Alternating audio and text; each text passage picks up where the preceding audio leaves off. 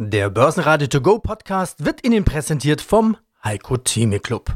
Werden Sie Mitglied im Heiko Theme Club. heiko-theme.de Börsenradio Network AG Marktbericht Der Börsenpodcast Im Börsenradiostudio Andreas Groß und Peter Heinrich. Die EZB kürzt die Pandemiehilfen. Möglicherweise. Und der DAX schmiert erstmal ab. Über 100 Punkte nach einem guten Start.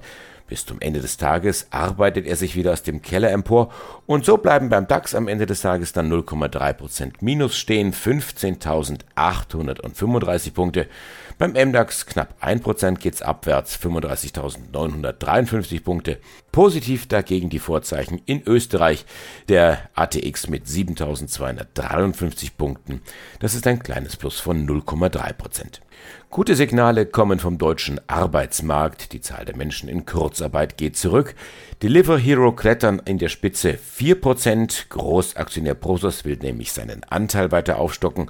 Die Lufthansa zieht zwar eine positive Bilanz aus den Sommerflügen, trotzdem verliert die Aktie, weil das Bankhaus Metzler zum Verkauf rät. Zoom knacken im zweiten Quartal zwar die Umsatzmilliarde, trotzdem wird verkauft. Zoom-Aktien verlieren 16 Prozent. Sie hören Auszüge aus unseren Interviews mit Stefan Schöner, CFO der Immofinanz. Hier will man 20.000 bezahlbare Wohnungen bauen. Thomas Birtel, CEO der Strabag, erklärt, warum ein Umsatzanstieg von gerade mal 3% vollkommen in Ordnung geht. Carsten Lind, CEO von Francotyp Postalia, will in Zukunft 700.000 Frankieranlagen in die USA verkaufen. Und Fondsberater Herbert Schmal verrät seine aktuelle Anlagenstrategie. In voller Länge hören Sie außerdem alle Interviews auf börsenradio.de und in der Börsenradio-App. Herzliches Grüß Gott aus Wien. Mein Name ist Stefan Schöner. Ich bin der Finanzvorstand der Immofinanz. Unsere Themen Immofinanz, starke Gewinnerholung, positive Bewertungseffekte, Nachhaltigkeit, Green, Wohnen, Übernahmen. Ja, und starten wir mit leistbaren Wohnraum auf Stop-Shop-Retail-Parks preisgünstigen und ressourcenschonenden Wohnraum zu schaffen. Also mittelfristig könnten laut Immofinanz so bis zu 12.000 neue Wohnungen entstehen. Das ist doch mal eine Nachricht. Wohnraum, leistbar und green. Sie nennen es Top on Stop. Was planen Sie damit?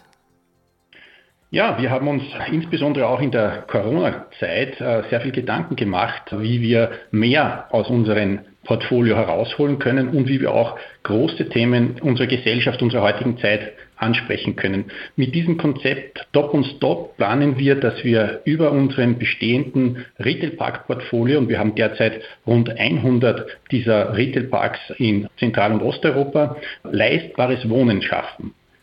Das bedeutet, wir versuchen hier im Portfolio nachzuverdichten, wir versuchen hier Wohnraum für Menschen mit niedrigem und mittleren Einkommen zu schaffen und wir wollen hier auch vor allem ökologische Bauweise und ökologische Energiekonzepte verwenden, um klimaneutrales Wohnen zu ermöglichen. Das Ganze hat natürlich ein wirklich ganz, ganz großes Potenzial für die Immofinanz. Sie haben schon erwähnt, wir äh, rechnen hier mit bis zu 12.000 Wohnungen in diesem äh, Retail-Park-Portfolio und dieses Retail-Park-Portfolio soll natürlich auch noch weiter in der Zukunft wachsen. Ich glaube, eine ganz, ganz hervorragende Nachricht für unsere Investoren, aber auch eine Verantwortung, die die Immofinanz hier übernimmt, um auch äh, ökologische und gesellschaftliche Themen in dieser Zeit wahrzunehmen.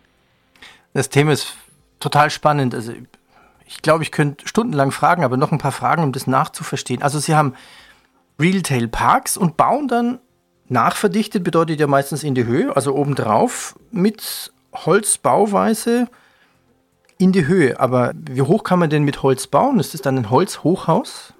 Also als Holzhochhaus würde ich es nicht bezeichnen. Wir haben uns mit diesem Thema sehr intensiv auseinandergesetzt und haben hier auch ein Konzept entwickelt, wie wir während des ungestörten und laufenden Betriebs dieser Fachmarktzentren eine Überbauung derselbigen schaffen. Darauf werden wir mehrstöckigen Wohnraum schaffen. Das Ganze soll in modularer Holzbauweise passieren. Holz als nachhaltiges und ökologisches Produkt.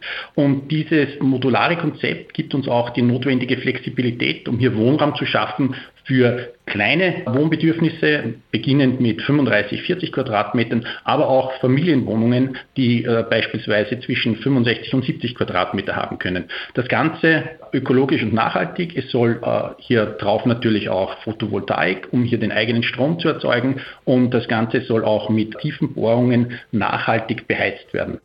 Mein Name ist Thomas Birtel. Ich bin Vorstandsvorsitzender der Strabag SE in Österreich. Wir sehen uns die Zahlen an, Herr Dr. Birtel, zum ersten Halbjahr. Die Strabag mit einem Rekordauftragsbestand. Steigen wir damit ein. 21 Milliarden Euro jetzt. Zunächst, wo kommt denn der her? Kann man das aufschlüsseln? Äh, das kann man tun. Äh, wir haben eigentlich jetzt einen Track Record von solchen Rekorden, denn schon das Jahresende 2020 hat mit 18,4 Milliarden einen Rekord gezeigt. Das äh, Ende des ersten Quartals mit 20 Milliarden ein Rekord und jetzt sind wir bei 21 Milliarden. Es ist diesmal in erster Linie getrieben von unseren beiden Heimatmärkten Deutschland und Österreich. Das sind zugleich die beiden größten Märkte des Konzerns. Deutschland ist etwa gut für gut 45 Prozent des Konzerns und Österreich für etwa 16 Prozent. Der Grund, warum ich mit dieser Frage begonnen habe, ist einfach der, Sie schreiben das auch als große Überschrift über die Presseaussendung, die Pressemitteilung. Sie unterscheiden dann auch zwischen Leistung und Umsatz. Kurz zum Verständnis. Beide Kenngrößen sind gleichmäßig gestiegen, um etwa drei Prozent. Warum unterscheiden Sie hier? Äh, das ist eine branchenübliche Kennziffer, die Bauleistung. Die beinhaltet im Unterschied zum Umsatz auch die anteilige Leistung von Arbeitsgemeinschaften, die ja in unserer Branche sehr wichtig sind, und von Beteiligungsgesellschaften. Jetzt kommen wir ja aus diesem Corona-Jahr 2020. Viele Unternehmen hatten da große Schwierigkeiten und äh, haben die Geschäfte runterfahren müssen zwangsläufig und freuen sich jetzt um Geschäftssteigerungen, die also wirklich äh, exorbitant sind. Jetzt bei Ihnen drei Prozent. Das klingt bitte nicht falsch verstehen, fast so ein bisschen mickrig. Liegt das daran, dass Sie eigentlich kaum Corona-Einbußen hatten? Ganz im Gegenteil, dass durch das Thema Investitionen eine Corona-Delle eigentlich kaum zu erkennen war? Ja, das gilt für die meisten unserer Märkte. Und bei den Märkten, wo es anders war, da haben wir in diesem Jahr äh, auch deutliche Leistungssteigerungen. Das waren im Prinzip nur zwei Cluster. Das war einmal Österreich, weil wir in Österreich im Unterschied zu Deutschland und unseren anderen wichtigen europäischen Märkten tatsächlich fast einen Monat Lockdown auf den Baustellen hatten. Und in Österreich haben wir auch einen Leistungsanstieg um ein Fünftel weil letztes Jahr eben so schwach war. Das zweite Cluster sind unsere außereuropäischen Bauaktivitäten. Auch die waren stark von Corona betroffen. Südamerika, Mittlerer Osten, Singapur. Und auch da haben wir einen zweistelligen Leistungszuwachs, wohingegen der Rückgang in Deutschland minimal war und wir in anderen wichtigen Ländern, beispielsweise in Polen oder in Tschechien, letztes Jahr sogar einen weiteren Leistungsanstieg gesehen haben, trotz Corona. Und unter dem Strich führt das dann zu genau der Aussage, die Sie getroffen haben. Wir sind mit einem Minus von sieben Prozent im letzten Jahr sehr glimpflich davongekommen. Das führt dann dazu, dass dieses Jahr der Anstieg auf Konzernebene, auf Konzerndurchschnitt auch relativ moderat ist. Einen schönen guten Tag. Mein Name ist Carsten Lind. Ich bin CEO für Francochip Postalia und ich freue mich über diese Diskussion heute. Herr Lind, Sie sind jetzt seit einem Jahr an Bord bei Francotyp, CEO seit November. Sie kamen ja in einer Zeit des Umbruchs und in einer Zeit, als das Coronavirus die Welt, also auch Ihre Welt, auf den Kopf gestellt hat. Was konnten Sie denn in dieser kurzen Zeit schon erreichen?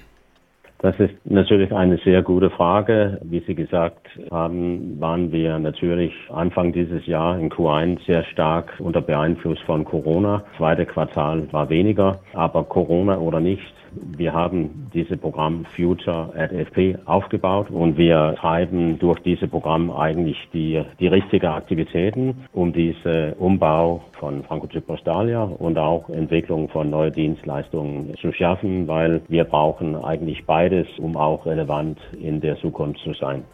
Über die Transformation, über die neuen Ansätze werden wir gleich noch mal etwas genauer sprechen. Sprechen wir zunächst über die Zahlen jetzt zum ersten Halbjahr. Es ist ja fast so ein bisschen, als ob man zu Weihnachten vorher schon durch das Schlüsselloch schaut und das neue Fahrrad schon vor der Bescherung dann erspäht hat. Sie hatten ja schon vor gut zwei Wochen per Antok die Prognose angehoben. Beim Umsatz geht's leicht nach oben, beim Ergebnis dann doch deutlich die Prognoseanhebung von 12 auf 16 Millionen Euro. Wie kommt das? Es gibt verschiedene Faktoren hier. Wir haben einen starken Einfluss von Corona im ersten Quartal. Zweiten Quartal war deutlich besser.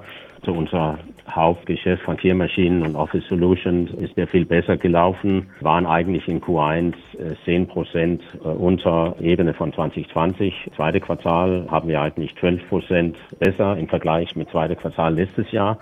Und das bedeutet insgesamt, wie Sie gesagt haben, das erste Halbjahr her ist umsatzmäßig auf das gleiche Ebene wie letztes Jahr.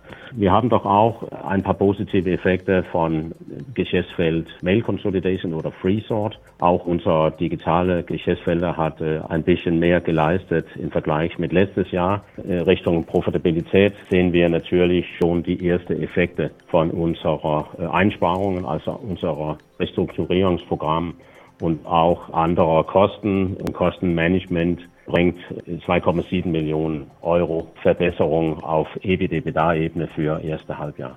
Ich bin Schmal Herbert, bin eigentlich im Wertpapiergeschäft seit 36, 37 Jahren schon tätig. Meine Haupttätigkeit war Fondsmanager-Tätigkeit für 30 Jahre im Rahmen der Tirol Invest jetzt als Fondsberater tätig für zwei Fonds der EAM, Erste Asset Management und ab und zu natürlich habe ich auch in früheren Zeiten Kunden beraten. Ich verstehe Sie richtig. Aktien und Immobilien sind für Sie momentan doch nicht mehr die beste aller Anlagenklasse. Ich glaube, es ist wieder ganz entscheidend, dass man einfach die Asset Allocation einhaltet, dass man richtig streut. Ich sage auf keinen Fall bitte, dass man mich nicht falsch versteht, man soll keine Aktien im Depot haben. Das wäre absolut die falsche Strategie. Ich sage nur, und das ist mir ganz wichtig zu betonen, dass es heute fahrlässig wäre, weil es keine anderen Alternativen gibt, mein Depot mit 100% Aktien zu bestücken. Das halte ich für sehr, sehr gefährlich, weil wir momentan in einer Situation sind, wo die Erwartungshaltung sehr hoch ist und damit das Potenzial für Enttäuschungen deutlich gestiegen ist im Verhältnis zu vor einem Jahr. Was sind denn Ihre Alternativen zu Aktien und zu Immobilien? Meine Alternativen, da bleibe ich dabei und da brauche ich mir nur den 50-jährigen Chart, Relationschart Rohstoffe zu Aktien anschauen. Das sind einmal Rohstoffe. Ich empfehle weiterhin einen breit gestreuten Rohstoffkorb sich über Zertifikate oder so reinzukaufen oder über einen sehr guten Rohstofffonds. Und ich bleibe dabei, dass Gold sehr, sehr billig ist im Verhältnis zum langfristigen Thema. Wenn ich mir anschaue, der Goldpreis hat sich jetzt seit 1980, das sind jetzt 40 Jahre circa verdoppelt. Das Standard Poor's, nur dass wir uns diese Zahlen anschauen, hat ohne Dividenden, ohne Dividenden bitte, in der gleichen Zeit sich versiebenunddreißigfacht. Damals war Gold in der Blase und Aktien extrem unterbewertet. Heute sage ich, sind Aktien relativ teuer und Gold eigentlich billig, weil in diesem Kontext. Also ich halte es für wichtig, die Beimischung von Gold und Rohstoffe nicht außer Acht zu lassen und doch mindestens insgesamt 20 Prozent in dieser Asset-Klasse Gold-Rohstoffe zu platzieren. Danke fürs Zuhören, wo immer Sie uns empfangen haben. Das Team vom Börsenradio verabschiedet sich. Ich bin Andi Groß. Börsenradio Network AG. Marktbericht. Der Börsenpodcast. Der Börsenradio To Go Podcast wurde Ihnen präsentiert vom Heiko Theme Club. Werden Sie Mitglied im Heiko Theme Club. heiko-theme.de